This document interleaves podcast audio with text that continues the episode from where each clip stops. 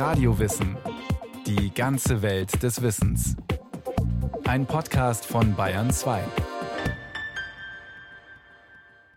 Wer jemanden oder etwas jagt, der muss aus sich rausgehen, muss angriffslustig sein. Und wenn andere Tore jagen oder fiktive Verbrecher, dann fiebern auch die Zuschauer heißblütig mit. Was packt uns da bloß, wenn wir Beute machen wollen? Es passierte auf einer Parforce-Jagd, so erzählt es die Legende.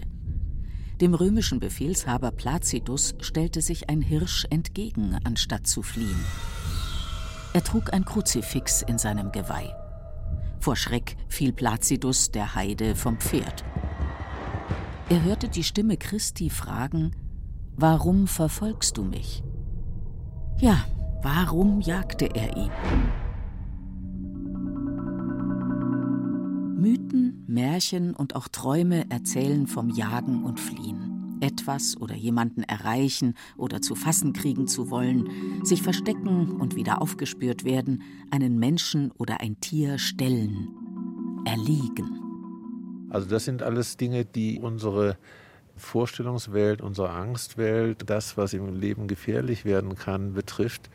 Und natürlich sind wir lieber auf Seite der Verfolger als der Verfolgten. Hans-Ludwig Kröber ist Forensiker. Er hat viele Straftäter psychiatrisch begutachtet und eine Zeit lang mit der Kriminalpolizei Täterprofile entwickelt.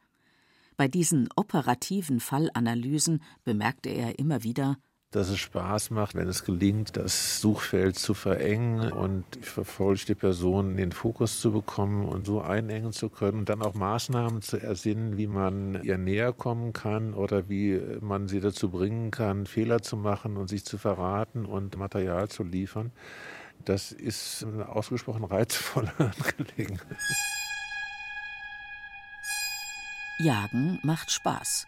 Ganz klar, erklärt auch die Jägerin Nina Krüger. Die weitgerechte Jagd auf Wild verlangt viel Wissen und Geschick und involviert sie in eine spannende Handlungskette, die sie selbst in Gang setzt. Habe ich ein Stück Wild in Anblick, muss ich entscheiden, ist es das Richtige? Welches Geschlecht hat es? Befindet sich das in der Altersklasse, die ich bejagen möchte? Kann ich einen sicheren Schuss abgeben? Wenn ja, steht das Wild richtig? Kann ich ihm einen möglichst schnellen, schmerzlosen Tod ermöglichen. Diese Entscheidung muss ich alle treffen. Es ist kein Spiel. Es geht um viel. Es geht um einen Abschuss, um Leben oder Tod eines Tieres. Und trotzdem wagt Nina Krüger zu sagen, zu jagen ist ihre Passion, ihre Leidenschaft, eine Lust. Das ist mit Sicherheit ein Tabu, was ungerne besprochen wird. Zumindest von Jägern wird das auch ungerne besprochen, weil wir eine große Debatte über die Rechtmäßigkeit der Jagd heutzutage haben. Doch die Jagd muss sein. Jäger betonen heute vor allem den Nutzen, den die Kontrolle des Wildbestandes für den Wald mit sich bringt, um sich gegenüber Tierschützern keine Blöße zu geben. Es gilt sehr als verpönt, an der Jagd selber Lust zu empfinden, dass jetzt wirklich jemand an dem Akt des Tötens Lust empfindet, das ist mit Sicherheit eher ein Ausnahmefall, aber das Reden darüber selber ist auch schon eher schwierig. Nina Krüger hat Biologie studiert. Sie hält die Lust am Jagen für eine Art Urtrieb, der unsere Urahnen vor 300.000 Jahren dazu anstachelte, sich andere Lebensmittel als immer nur Beeren oder Pilze zu beschaffen. Seither hat sich die menschliche Gattung beachtlich weiterentwickelt, eben weil sie jagte. Mit der eiweißhaltigeren Kost vergrößerte sich das Gehirn. Das gemeinsame Vorgehen zu planen und Werkzeuge oder Waffen zu bauen, verlangte Intelligenz und Ausdrucksvermögen. Die ganze Jagd, wie sie zu der Zeit stattgefunden hat, hat nur funktioniert, weil der Mensch so gut kommunizieren kann. Die Frage, hat er kommunizieren gelernt, weil er jagen musste oder weil er besser jagen wollte? Oder konnte er vorher kommunizieren? Es ist mit Sicherheit ein so eng miteinander verknüpfter Entwicklungsprozess, dass es nur noch schwer herauszufinden ist, was da am Anfang da war. Aber wir wären einfach nicht so geworden, hätten wir auch nicht das Bedürfnis gehabt, uns weiterzuentwickeln. Also hätte es diese Anforderung gar nicht gegeben. Die Jagd war von Anfang an mehr als eine reine Nahrungsbeschaffungsmaßnahme oder der Versuch, sich gefährlicher Tiere oder Gegner zu entledigen. Wie die ersten Höhlenmalereien belegen, gab die Jagd den Anstoß für die kulturelle Entwicklung des Menschen, die ihm zu seiner überlegenen Sonderrolle im Reich der Natur verhalf. Wozu übrigens auch gehört, dass wir Tiere hegen, schützen, achten und sogar lieben. Trotzdem, die Jagd mit Speeren und anderen Waffen etablierte ein klar hierarchisches Gefälle, meint die Psychoanalytikerin Angela Maus-Hanke. Wenn das Tier mich als Jäger bemerkt, dann flieht es ja. Das heißt, ich muss mich verstecken, ich muss mich unsichtbar machen und ich muss immer aus dem Versteck heraus schießen. Da ist der eine vollkommen in der Position der Macht und der andere wird in kompletter Unwissenheit eben erlegt. Das Wild kann sich nicht wehren oder um Schonung bitten. Anders in der Legende. Der Römer Placidus, dem Gottes Sohn in Hirschgestalt erschien, wandelte daraufhin seine Gesinnung. Er ließ sich auf den Namen Eustachius taufen und erlitt, als Christ nun selbst verfolgt, den Märtyrertod. Ja, so schnell kann aus einem Jäger die Beute werden. Eine Botschaft, die heutzutage Fernsehkrimis verbreiten. Sie laden Abend für Abend zur fiktiven Jagd auf Menschen ein. Die moralische Rechtfertigung liefert man gleich in den Anfangsbildern, wenn die Leiche da liegt und die Kriminalbeamten sich über die Leiche beugen und sich nach den ersten Befunden erkundigen. Und ab dann darf der Zuschauer mitfiebern und weiß sich von vornherein auf der moralisch richtigen Seite. Und am Schluss wird dann auch der Täter, toi toi toi, jedenfalls nach dem klassischen Muster, zur Strecke gebracht. Jede Jagd erzählt eine neue spannende Geschichte. Nicht immer endet sie mit einem Happy End für den Weidmann. In vielen Fällen ist es so, dass man tatsächlich zwar jagt, aber ohne Beute nach Hause kommt. Da riecht ein Tier Lunte oder schlägt wilde Haken, um einem dann durch die Lappen zu gehen. Die bildreiche und komplexe Sprache der Jäger liefert viele Metaphern, die unser aller Verhalten mit dem vermeintlich so archaischen Geschehen verknüpfen. Auch wir klopfen mal auf den Busch oder wollen jemandem auf die Schliche kommen oder nehmen etwas aufs Korn. Und sind wir nicht alle mehr oder weniger auf der Jagd nach Glück, Geld, Status, Ruhm oder Anerkennung? Die Jagd nach Erkenntnis oder Seelenheil nicht zu vergessen. Uns Menschen beherrscht von Geburt an Gier, sagt die Psychoanalytikerin Angela Maus-Hanke eine Grundverfasstheit, sagen wir mal, nach mehr, nach etwas haben wollen, den eigenen Einflussbereich erweitern, die Welt unter Kontrolle zu bekommen. Sich etwas einverleiben, die eigene Position stärken bzw. verbessern, indem man Besitz erwirbt, materiellen wie immateriellen, kurzum, indem man Beute macht. Man will etwas erreichen, man will sich etwas bemächtigen, was eben nicht so ohne weiteres zu haben ist was einen Reiz der Jagd ausmacht. Die moderne Psychologie sieht das menschliche Verhalten von Triebimpulsen und Außenreizen gesteuert. Eine existenzielle Angst lässt uns offenbar ständig nach Daseinsberechtigung suchen. Dazu gehört auch der wiederholte Beweis, dass man etwas ist, dass man vielleicht sogar was Besonderes ist also die meisten möchten eigentlich auch was Besonderes sein und dass man das unterfüttert damit, dass man bestimmten Besitz hat und sich aneignen kann. Seit dem europäischen Hochmittelalter war die Jagd auf Wild an die Macht des Adels gebunden. Herrscher jagten, meist ohne Rücksicht auf Verluste. Die kleinen Leute hatten das Nachsehen. Der Machismo ist nicht tot zu kriegen. Noch heute schmücken sich reiche alte Männer mit sogenannten Trophy Wives, Trophäenfrauen. Sie haben es zu etwas gebracht. Doch unabhängig von traditionellen Rollenmustern, ohne Potenz, ohne Angriffslust geht gar nichts, wenn da ein kapitaler Hirsch lockt oder ein seltenes Sammlerstück oder eine neue Challenge im Computerspiel. Von wegen also schwach und sterblich, uns Menschen stachelt bei all unserem Treiben, Hetzen, Jagen unbewusst wohl an, dass wir uns mit unseren Grenzen nicht zufrieden geben wollen und dass wir da immer wieder auf die verschiedensten Weisen versuchen, drüber wegzukommen, in den verschiedenen Formen. Auch Tiere verfügen über aggressive Verhaltensweisen. Für die prähistorischen Jäger und Sammler waren Drohgebärden und die Bereitschaft zu töten deshalb überlebensnotwendig. Heute dagegen findet die Fleischproduktion weitgehend industriell, also abgeschirmt in sachlich nüchternem Ambiente statt. Aber die erregende, von Adrenalin befeuerte Jagd auf Wild gibt es nach wie vor. Die Biologin Nina Krüger lebte eine Zeit lang vegetarisch. Als sie wieder Fleisch essen wollte, kam für die Tochter eines Jägers der verlogene und selbstbetrügerische Griff ins Kühlregal nicht in Frage. Ich wollte wirklich aus eigener Leistung das Wild finden, erkennen, erlegen, komplett verwerten, so wie es ist, zubereiten und mir das wirklich von vorne bis hinten verdienen. Ein ehrgeiziges Projekt. Gut 380.000 Deutsche besitzen wie Nina Krüger einen Jagdschein, Tendenz übrigens steigend, auch bei den Frauen. Verführerisch wirkt wohl nicht nur die Bewegung an der frischen Luft. Es geht schon los, wenn sich Nina Krüger fragt, ist heute das richtige Wetter? Ist heute der richtige Wind? Ist der Ort, an den ich gehen möchte, für die heutigen Bedingungen der passende? Dann spürt sie bereits, wie eine innere Erregung sie packt. Wird der Plan gelingen? Ich entscheide, welche Bekleidung ich brauche, welche sonstige Ausrüstung vonnöten ist. Möchte ich ansitzen, also das heißt auf dem Hochsitz warten, oder möchte ich aktiv dem Wild nachstellen, also pirschen zum Beispiel? Welche Büchse, welche Munition muss sie mitnehmen? Sie braucht ein Fernglas, Hut, Gehörschutz, Einmalhandschuhe, Haken und ein gutes Messer, um dann das erlegte Tier aufbrechen zu können. Aber erst einmal geht es los ins Revier. Weidmannsheil.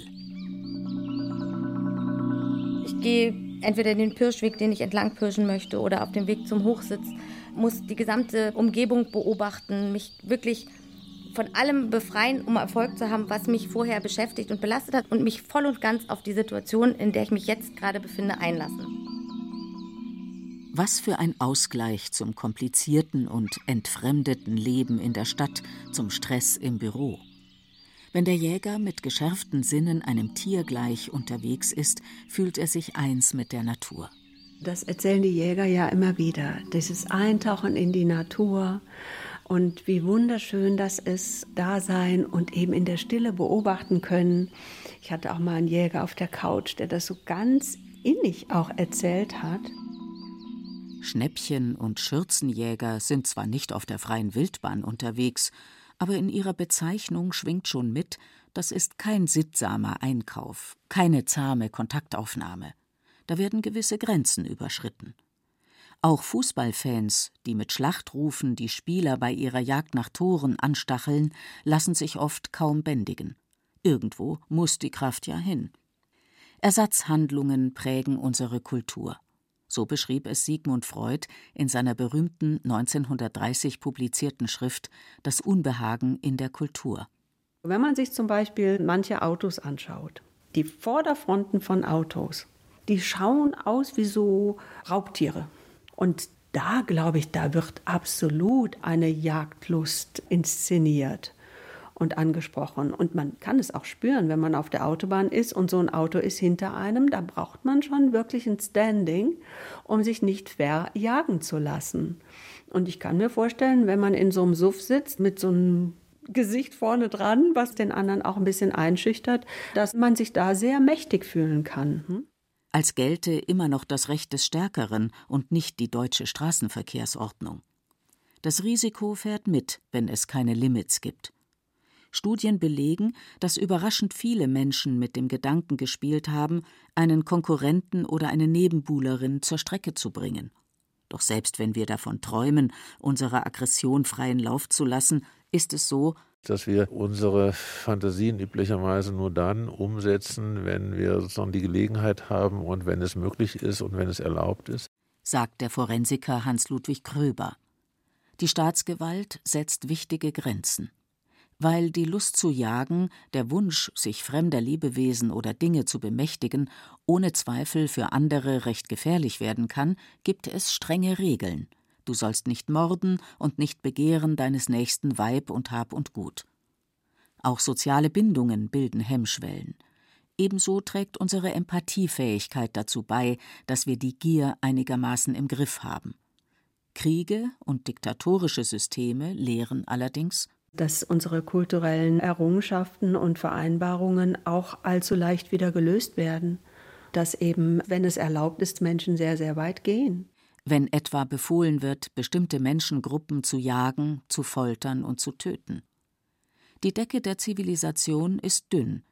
Deshalb macht es eben einen entscheidenden Unterschied, so die Psychoanalytikerin Angela Maus-Hanke, ob ich nach etwas jage, wie zum Beispiel nach Schnäppchen, also nach einem Objekt, dem das egal ist, ob ich es habe oder nicht, oder ob ich nach etwas jage und es ist mit dem Tod oder eben, sagen wir mal, bei einer Vergewaltigung mit der kompletten Beschädigung des Gejagten verbunden. Was in unserer hochzivilisierten Kultur einem Tabubruch gleichkommt. Wer gegen Gesetze verstößt, gilt als Verbrecher und darf von der Gesellschaft bzw. von ihren ausführenden Organen verfolgt werden. Die Jagd war schon immer ein Hordengeschehen. Man hatte eigentlich nur zusammen eine Chance. Und die Täter sind immer die Minderheit. Als Jäger der Bösen sind wir die große Mehrheit, die den einzelnen Störer zu eliminieren versuchen, derjenige, der den Rechtsfrieden stört. Und das schafft ein sehr gutes Gefühl. An dem Punkt sind wir uns dann alle einig, also die wollen wir zur Strecke bringen. Die gerechte gemeinsame Sache liefert die Erlaubnis, gewisse Grenzen notgedrungen überschreiten zu müssen. Eine Jagd ist sinnvoll, wenn sie einem höheren Zweck dient, dem Wohl vieler oder der Pflege unserer Landschaft. Feindbilder erhöhen die Motivation, bestätigt die Biologin und Jägerin Nina Krüger. Das beste Beispiel ist das Rehwild im Forst, also im Staatsforst, was ja als der Erzfeind der Naturverjüngung angesehen wird. Also das Reh frisst die sich natürlich verjüngenden Pflanzen auf und muss deswegen beseitigt werden. Genauso wie der Fuchs, der den Hasenbestand so weit reduziert, dass er bedroht ist, ist auch ein ganz wunderbares Argument, um eine gewisse Motivation aufzubauen, auch Füchse, die ja eigentlich relativ putzig sind, zu erlegen. Oder die Problemwölfe, die Schafe reißen. Ein heikles Thema, bei dem sich Befürworter und Gegner eines Abschusses schnell in die Wolle kriegen. Hoffentlich nur verbal. Apropos, in Medien oder sozialen Netzwerken können wahre Hetzjagden stattfinden, wenn Menschen, die sich vermeintlich oder tatsächlich etwas zu Schulden kommen ließen, zur Verfolgung freigegeben werden. Nicht wenige Rufmordopfer bringen sich um, sie fühlten sich allein auf weiter Flur. Tiere aus reiner Lust zu jagen gilt als grober Frevel. Das Jagdrecht und der Ehrenkodex der Weitgerechtigkeit setzen Jägern hierzulande klare Schranken. Denn sie bewegen sich, moralisch betrachtet, auf gefährlichem Terrain und brauchen starke Argumente sowie das Gesetz im Rücken, wenn sie Tiere töten wollen, die wir nicht eklig, sondern edel oder süß finden. Stichwort Bambi. Der Jäger muss schon einige Tabus, die wir verinnerlicht haben. Wir sind eben nicht die alten Jäger von vor 5000 Jahren oder von vor ich weiß nicht wie viel, sondern wir sind ja im Laufe der Jahrtausende kultiviert und er muss eben wirklich diese Kultiviertheit ja in dem Moment überwinden. Der Wald, das Grün. Die Jagd ist ein sinnliches Abenteuer. Geräusche, Gerüche, Spuren und Zeichen, alles spielt eine Rolle, wenn die Jägerin einer Fährte folgt. Hochkonzentriert, voller Spannung nimmt sie ein Stück Wild, ihr Stück, ins Visier. Die Spannung baut sich natürlich immer weiter auf. Man schüttet diverse Hormone aus. Das sind ganz einfache Belohnungssystemkaskaden im Gehirn, die eben beim kompletten Erfüllen des Prozesses eine tiefe Befriedigung auslösen. Wie beim Sex. Auch beim erfolgreichen Jagen werden Neurotransmitter freigesetzt, also körpereigene Drogen, die positiv stimulieren. Der Psychoanalytiker Paul Parin, der selbst ein leidenschaftlicher Jäger war, zog in seinem 2018 posthum unzensiert veröffentlichten Buch Die Jagd License for Sex and Crime eine schockierende Parallele. Das Ziel seiner Gier sei der Mord an einer Kreatur gewesen. Gute Jäger kennzeichnet eine Unruhe im Gewissen, meinte der Philosoph José Ortega y Gasset. Denn sie entscheiden über Leben und Tod. Und die eigene Ambivalenz, das Zögern, sich einfühlen und Mitleiden zu durchbrechen, heißt Schießen. Also mir hat eine Jägerin erzählt, der aufregendste Augenblick ist der, wo sie ein Tier lange beobachtet hat und dann entscheidet, das töte ich jetzt. Der Moment der Entscheidung ist der aufregendste. Und ich glaube, das ist der Moment auch der Grenzüberschreitung, weil man in dem Moment ja auch doch wenn man eben nicht pervers ist, die eigene Tötungshemmung überschreiten muss. Danach ist es ruhiger. Das ist mit Sicherheit ein intimer Moment. Und auch nach vielen Jahren, in denen man jagt, ist der Moment immer noch ganz fundamental und bewegend. Und das ist auch einem jedem Jäger klar, was er da tut. Nicht umsonst haben sich gewisse Rituale entwickelt, auch nach dem Erlegen des Tieres, um dem noch Respekt und Ehre zu zollen. Das erlegte Tier bekommt als letzten Bissen einen Zweig ins Maul gesteckt. Traditionelle Rituale geben Sicherheit, sie verbinden mit Generationen von Gleichgesinnten. Oder das Hornsignal, mit dem die Jagd verblasen, also ihr Ende angezeigt wird. Das sind alles Sachen, die auch fundamental widerspiegeln, dass zu den Zeiten, zu denen sich diese Jagdkultur entwickelt hat, auch da den Menschen das bewegt hat. Dass das zu keinem Zeitpunkt etwas gewesen ist, was den so kalt gelassen hat, was einfach so eine Tätigkeit gewesen ist, die man einfach so kaltblütig macht, nur um ein Bedürfnis zu befriedigen. Wer sein Hackfleisch, vielleicht sogar zum Schnäppchenpreis, im Supermarkt erwirbt, spürt keine Erschütterung über den Tod des Lebewesens, das dafür sterben musste. Die Jägerin aber muss den Konsequenzen ihres Tuns in die Augen sehen und das noch warme Tier ausweiden. Im besten Fall bringt sie die Beute nach Hause. Das Mahl auf dem Tisch verknüpft auch andere Menschen mit der Geschichte ihrer Jagd. Sie ist mit ihrer Schuld nicht mehr allein.